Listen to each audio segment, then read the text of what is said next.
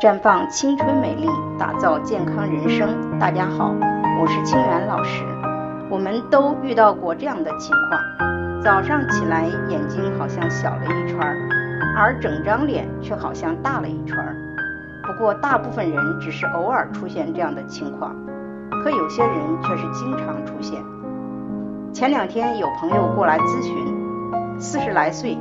这几年眼睛一直浮肿，最近一双脚也在下午的时候出现浮肿，也去医院检查过肾功、甲状腺等方面都是正常的，可就是一直出现浮肿的情况。他也不太清楚，经过了解才知道，这位朋友一方面脾胃不太好，另一方面吃饭也不太均衡，平时很少吃肉、豆制品。和鸡蛋等高蛋白的食物，而长期优质蛋白的缺乏是会引发身体浮肿的。浮肿的原因有很多，一是晚上喝太多的水，身体来不及代谢，造成浮肿，这是最常见的；二是脾的运化能力不足，脾是主要运化水谷的，一旦功能不足，便会造成水液运化不畅，湿困于体。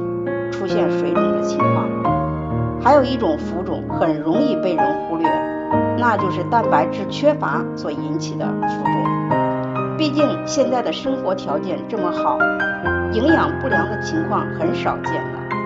而引起蛋白质缺乏的原因，一是蛋白质长期摄入不足，缺乏必需的氨基酸；二是肠胃慢性疾病导致蛋白质。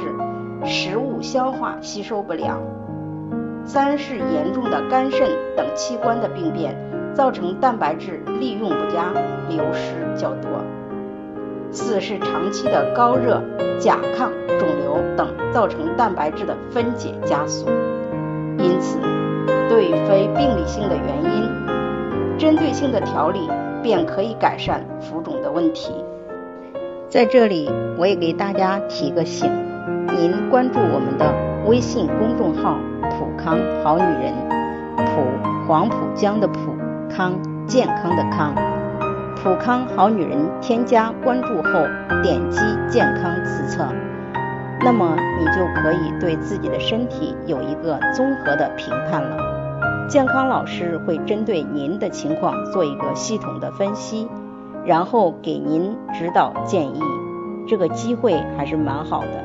希望大家能够珍惜今天的分享，就到这里，我们明天再见。